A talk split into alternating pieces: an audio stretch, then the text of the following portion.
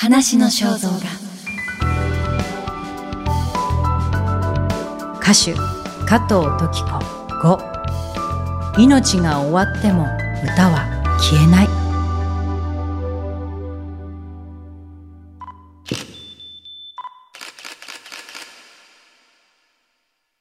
時子の歌には強いメッセージがあると言われてきた。1968年の東大卒業式ボイコット闘争でジーパン姿で座り込みに加わった時に加藤時子であることから逃れられなくなった。もう一つの転機は獄中結婚かな。これはもうどうしようもない。私のボディーガードを辞任する A 六助さんは、芸人というのは元来お客さんあってのものだから、騎士鮮明にしない方が得。その範囲で自分を発揮すればいいのであって、あまり生身で動いたりするのは心配だなんて、よく忠告してくれました。ただね、私はあくまでも歌手なんですよ。運動家じゃありません。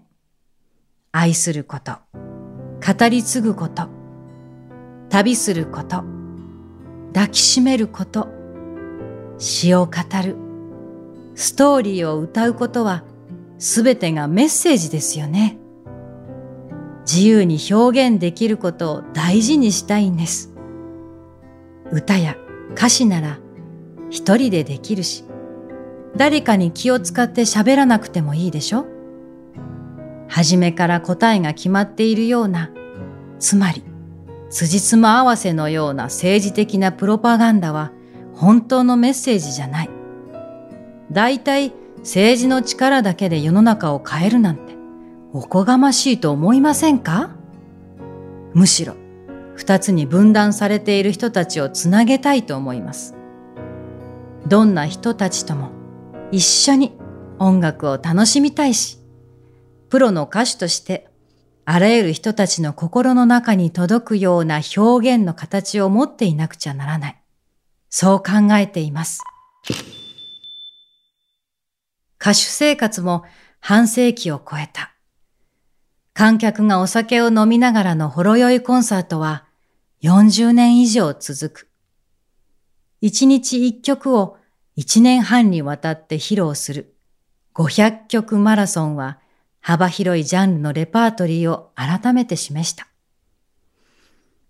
半世紀か。時代も変わったし、音楽も変わったと思いますね。ネット時代の昨今は、誰もが自分の思いを言葉にし、歌として伝えることができるようになりました。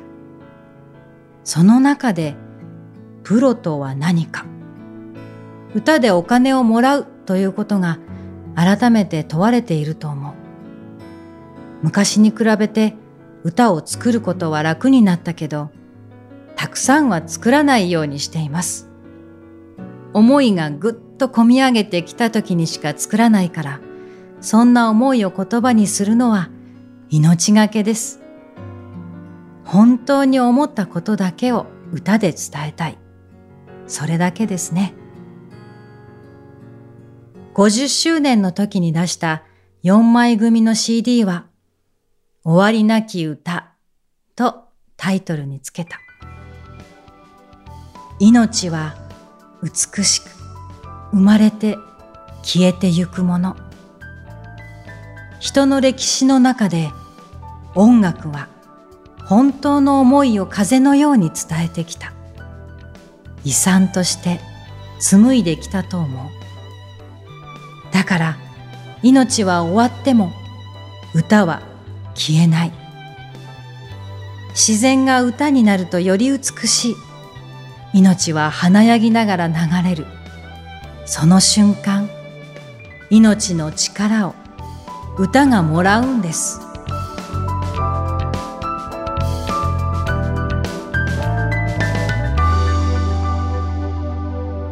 話の肖像画。